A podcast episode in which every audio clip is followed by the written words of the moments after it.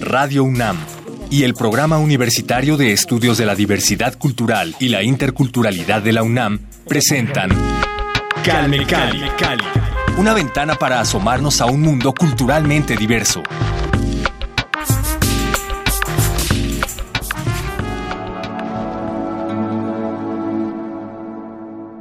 Me reclaman porque no me pronuncio. Me reclaman porque no te exijo. Me reclaman porque estoy con el sistema. Me reclaman todo. Pero no estoy con nadie, ni nada me detiene. Me dueles tanto. Me dueles tanto como me duelen otras desapariciones. Me duele. Me dueles como me duele el hermano que espero su regreso. Sí. Sé que puedo ser testigo de tu llegada en el bosque celestial.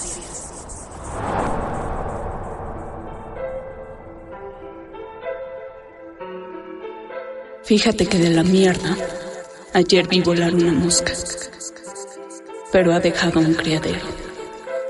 Varias larvas se están comiendo a otras larvas. Y mientras, desde mi pluma te reclamo, te exijo. Regrésenlo vivo. Regrésenlo vivo. Amilcingo es cariñoso.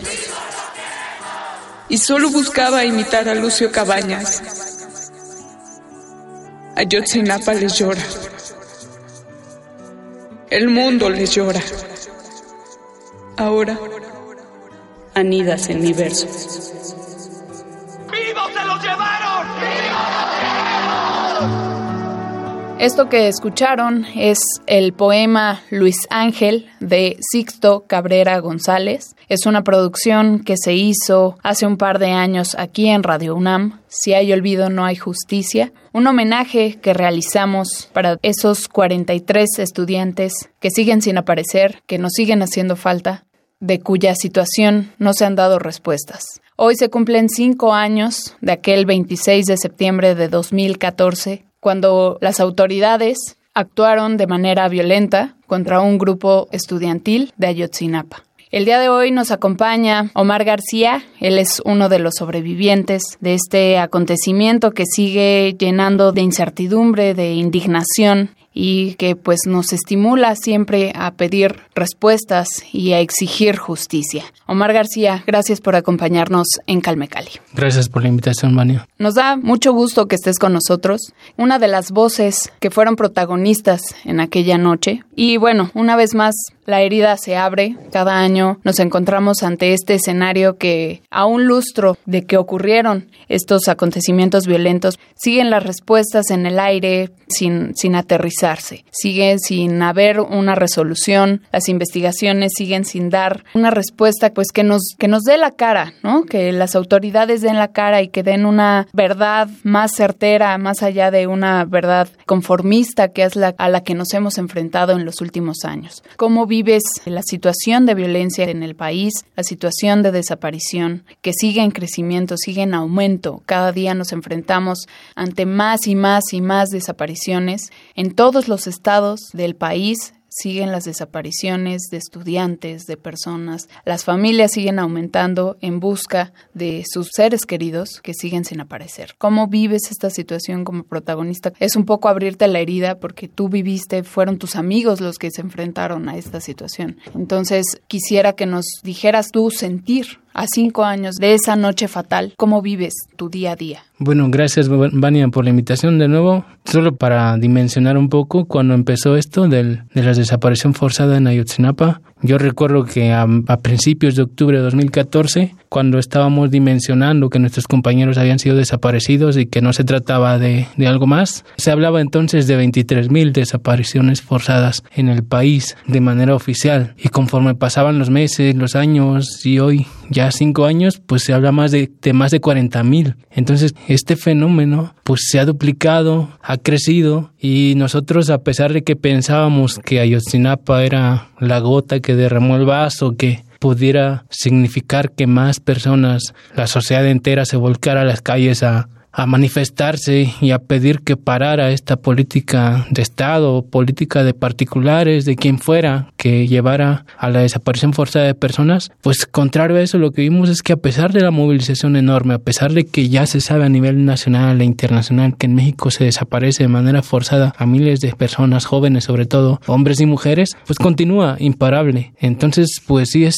es, es difícil porque entonces el dolor que nosotros padecimos se multiplica por miles. Y es que nosotros no empezamos en esto, también hay que recordarlo. Antes de Ayotzinapa ya había familias de personas desaparecidas por todo el país buscándolos. Y después de Ayotzinapa se sumaron más familias, cada quien en sus colectivos, en sus regiones, en sus propios lugares, a buscar en fosas clandestinas, a investigar por su cuenta, debido a que las autoridades no estaban haciendo nada. Entonces, claro, el fenómeno de la desaparición forzada es terrible. Y es más terrible porque las autoridades mismas no se empeñan en investigar y en buscar a las personas desaparecidas. Tienen que hacerlo sus familiares. Sí, eso es lo, lo más indignante, ¿no? Que las bueno, no, lo más indignante es que desaparezcan, pero eh, además de esto es que las autoridades, quienes deberían, la figura que debería darnos protección, ¿no? O a la que uno debería acudir como civil para buscar auxilio, ¿no?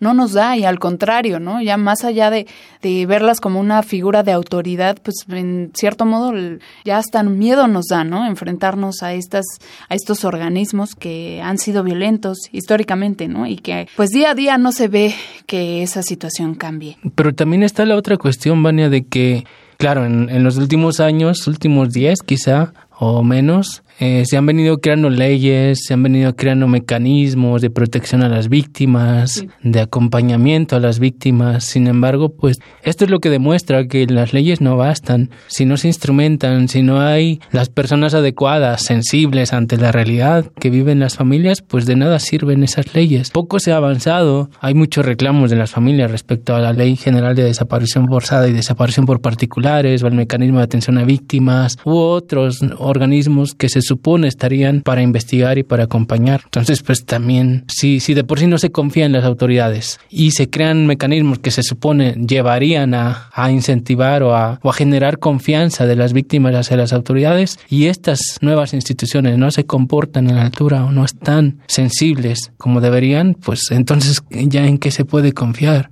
Sí, no cumplen el papel, ¿no? Digamos, para el que fueron formadas, ¿no? O la, la función que deberían tener, pues queda solo en el papel. Eh, simplemente en julio pasado, a finales de julio de este año 2019, eh, nos enteramos de esta denuncia. Bueno, fueron seis denuncias penales que presentó la CNDH ante la Fiscalía General de la República, ¿no? Contra, me parece que eran 235 servidores públicos y ex servidores públicos que entorpecieron las investigaciones de alguna manera, ¿no? Eh, ya sea cometiendo propiamente un delito o lo que suele ser, ¿no? Omitir información. Siempre este disfraz de la información y, y tratar todo como por abajo del agua es lo que, lo que indigna, ¿no? Que, que no nos dejen acercarnos a la verdad.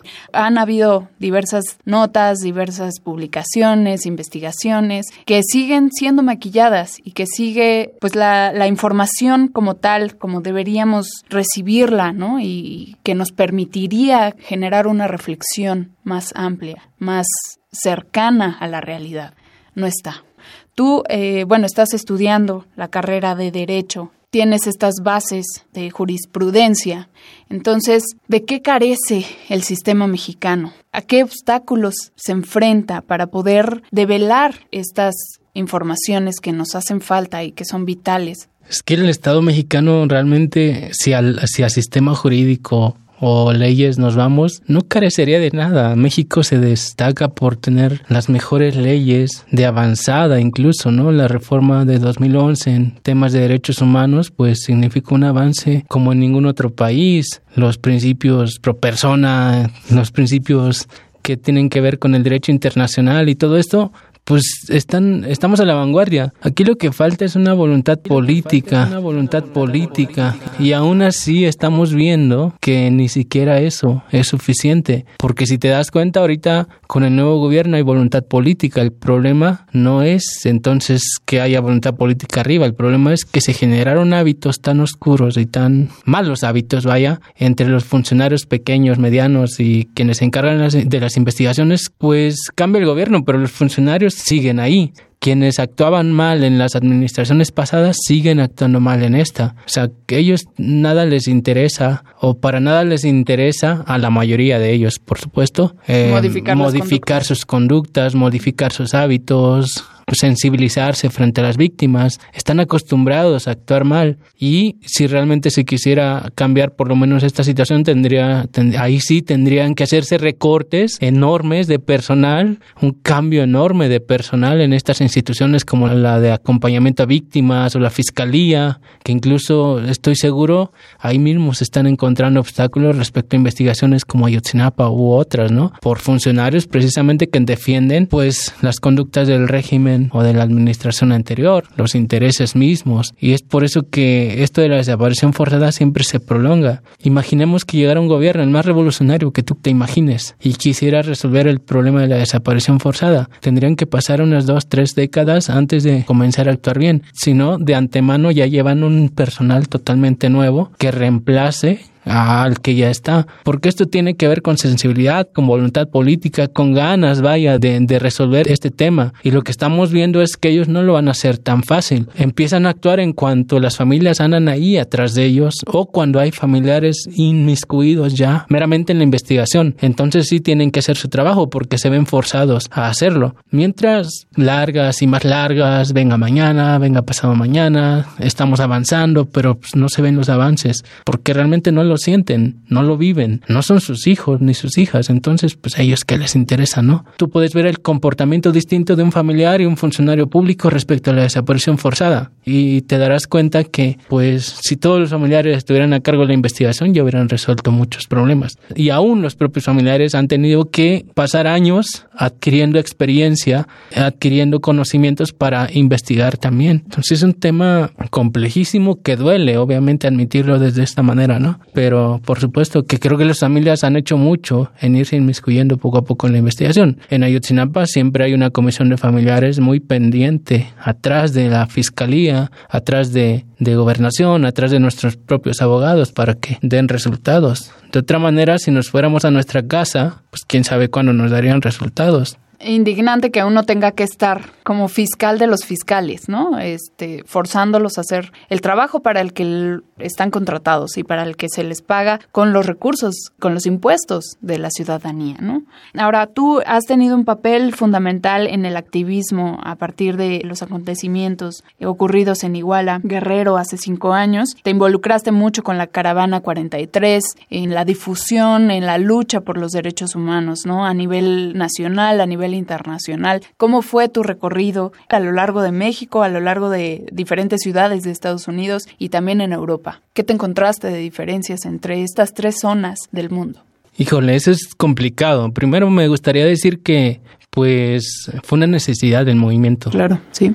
El movimiento de pronto a mediados de octubre ya era grande en el país, ya estábamos pensando en recorrer el propio país, pero había dos líneas de pensamiento dentro del movimiento. Unas decían, bueno, pues tenemos que actuar aquí dentro del país y otras decían, no, tenemos que llevar el movimiento más allá. Hay mucha gente que, está solidarizándose fuera del país y que nos está pidiendo acudir para llevar el mensaje, para llevar pues, la información, para cohesionarlos, para generar redes de apoyo. Y es así como el movimiento determinó que, que tendría que haber recorridos al exterior. Aquí cabe destacar que los primeros recorridos pues se organizaron primero con una rama muy importante del movimiento aquí en México que son del magisterio, ¿no? Esto empezó a nivel nacional, el magisterio nos llevó a todos los estados donde tenían presencia, nos relacionaron con otras organizaciones, creamos vínculos y casualmente llegamos a Chiapas y de Chiapas pues hicimos contacto también con los zapatistas, ¿no? Fuimos a los caracoles, los caracoles en el Festival Mundial de la Resistencia de 2014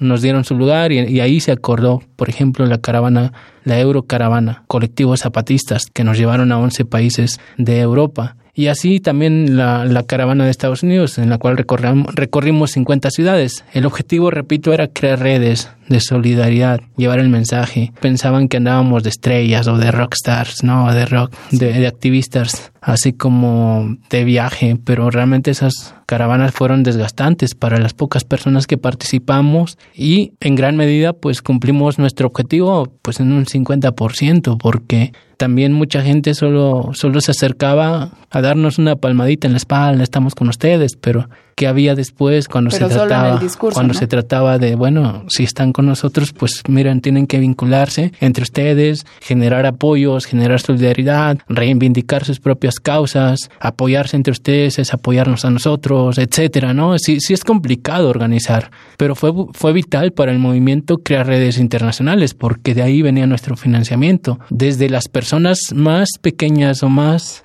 desde los que hacían menos vaya sin siquiera querer desde los que organizaban hacer tamalitos mexicanos para venderlos en Suiza y recaudar fondos y enviarle esos fondos a las familias, estaban sosteniendo el movimiento. Es, increíble la solidaridad que generamos a nivel internacional. A veces decíamos, "Oh, vaya, se solidarizan más en el exterior que dentro del propio país. Sí, justo quería tocar ese punto. Pero no lo sabemos. Puede, puede que sí, puede que no. Yo creo que la solidaridad fue tanta, tanto a nivel nacional como a nivel internacional, porque había miles de personas en las calles, a donde quiera que íbamos, fuera un municipio o un estado del país, o fuera una plaza pública de, de Noruega o de cualquier ciudad estadounidense, las personas estaban ahí. Muchas que ni siquiera pertenecían a ninguna organización social, ningún colectivo, estaban ahí porque querían saber qué había pasado en Ayotzinapa, dónde estaban los 43. Es que ese es el, el punto. También hablamos de, de este caso de Ayotzinapa porque fue una situación de quitarnos la venda de los ojos, ¿no? Fue un, un evento que se internacionalizó, pero no, no fue la primera vez que ocurrió, ¿no? Como ya lo habías mencionado, Abby, antes de esta ocasión hubo muchísimas desapariciones previas, ¿no? Lo citaste, 23 mil aproximadamente. Y no ocurre solamente en México. En, a nivel mundial ha habido desapariciones y siguen habiendo desapariciones. Entonces, el tema de la desaparición forzada que son distintas, ¿no? La desaparición y aparte la desaparición forzada que tiene ahí su carga, una carga importante, porque no es nada más el saber, pues, quién fue, sino que aquí ya hay una carga de saber que hay Sí, organizaciones, ¿no? Y el Estado, el Estado quien debería brindar protección a la ciudadanía es quien está desapareciendo a los ciudadanos, ¿no? Entonces ahí hay un choque y lo que comentaba de la internacionalización, siempre o bueno, por lo general se, se suele decir que el, apoyo a las comunidades originarias, por ejemplo, se da más en las en el extranjero o con gente ajena, ¿no? Que ve la diversidad. Pero en ese entonces vimos cómo se movilizó la sociedad, ¿no? Y a, actualmente sí es una una herida que nos duele como país, ¿no? Que sigue sin haber respuesta y es un ejemplo de la incompetencia de las autoridades, ¿no? Y de la indiferencia que está vinculada con la falta de solidaridad. Ahorita mencionaba, sí hay redes, se crearon redes importantes de solidaridad, pero también hay que ver qué, qué tan solidarios son los que se llaman ser solidarios, ¿no? Porque ahí creo, como lo decías, hay una solidaridad superficial, te dan tus palmaditas en la espalda y te dicen, pues sí, te apoyo, pero híjole, no, ahorita no, venga después, ¿no? Ahorita no, joven.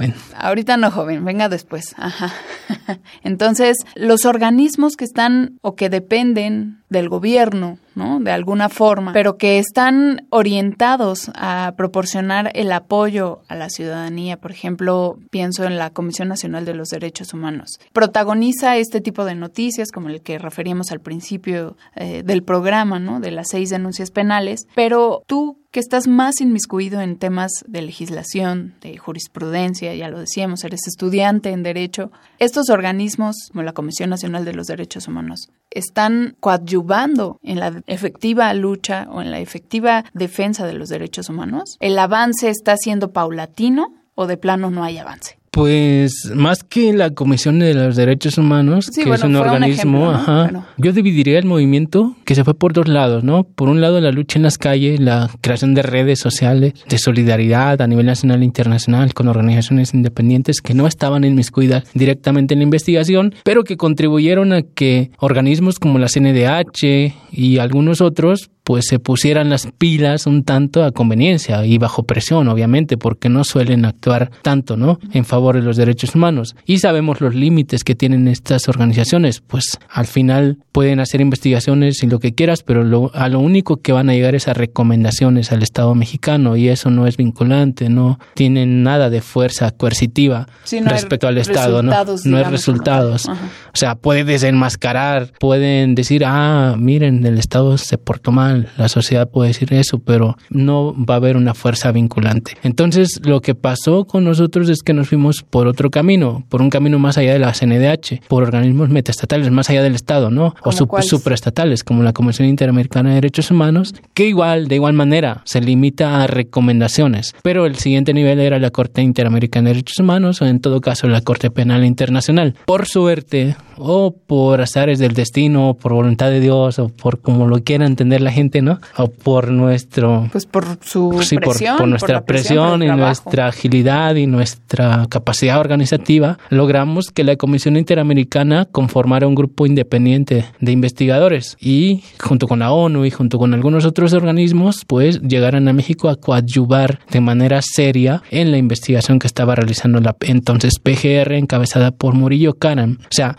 nosotros entendimos que al lado de la investigación oficial debería haber una investigación independiente del movimiento, en pro del movimiento. Obvio, no tendenciosa hacia el movimiento, sino transparente, neutral, imparcial, vaya. Sí. Entonces eso es lo que queríamos y logramos que el grupo interdisciplinario llegara al país lamentablemente, pues en los conflictos sociales, en los movimientos sociales, esto es política y ellos, o sea, el Estado, encabezado por Enrique Peña Nieto, a pesar de que su compromiso el 28 de octubre de 2014 era que en las semanas siguientes llegaría este grupo, lo dejaron entrar hasta marzo de 2015, o sea, dos meses después de que dieron a conocer la llamada verdad oficial. En política pasa la verdad histórica, ¿no? En política, quien maneja la información tiene media guerra ganada. O sea, dan a conocer su verdad oficial de que nuestros compañeros los calcinaron en un basurero, en la sociedad o media sociedad de aquella que solo nos daba palmaditas en la espalda, de aquella que solamente como que creía y como que no creía en nosotros, como que apoyaba y como que no, pues media sociedad de esa se fue en cuanto escuchó la versión oficial y solamente continuaron muy poquitos. Y ellos sabían, calcularon precisamente que una vez que dieran a conocer la verdad oficial, el movimiento se iba a venir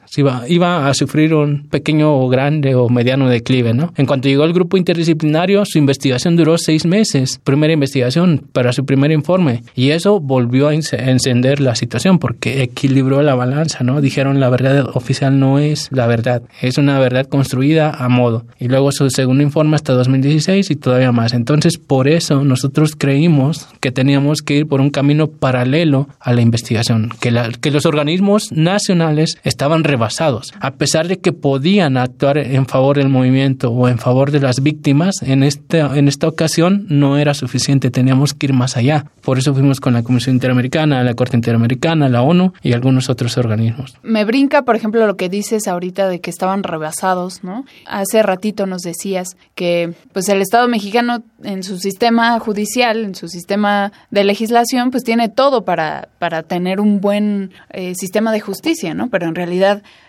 es la falta de, actos prudentes o correctos, ¿no? Falta concretizar las leyes, falta instrumentarlas, falta ponerlas en operación. Son letra muerta. Necesitamos personas, organismos, mecanismos que actúen. Falta personal en todas partes y o renovación o actualización del personal, etcétera, porque los que hay pues, actuaron, actuaron bien durante los primeros meses que estuvieron ahí, pero ya después les fue ganando la flojera, la chamonería, pasa en todas partes. De acuerdo. Nos vamos a quedar aquí en esta primera parte de la conversación, Omar. Te invito para que la siguiente semana nos acompañes nuevamente. Vamos a seguir con esta con este recuerdo de, de Ayotzinapa, pero también lo vamos a vincular un poco con eh, el aniversario del 2 de octubre. Va a caer en 3 de octubre, pero bueno, vamos a recordar este movimiento del 68 que tiene mucho que ver también con la movilización que hubo en Iguala en 2014. Gracias Omar García por acompañarnos en Calme Cali. Nos escuchamos la siguiente semana.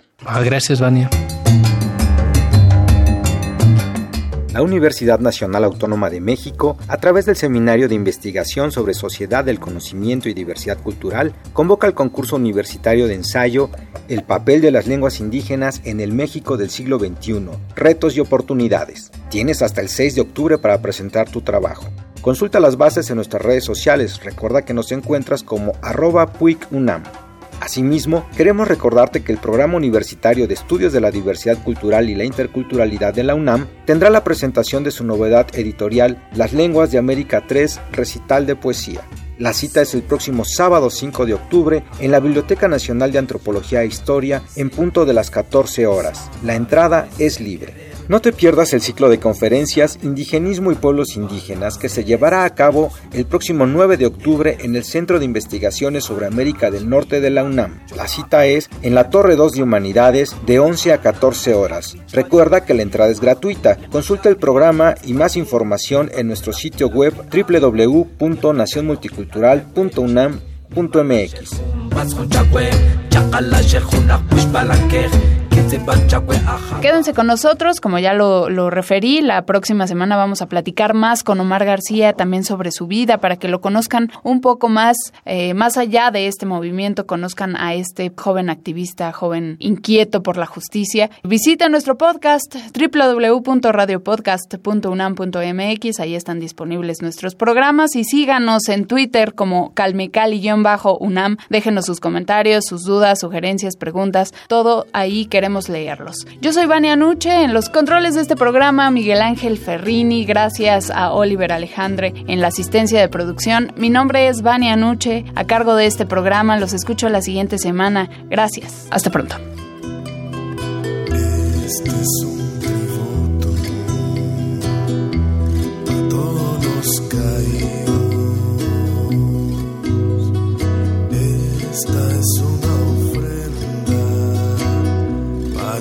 los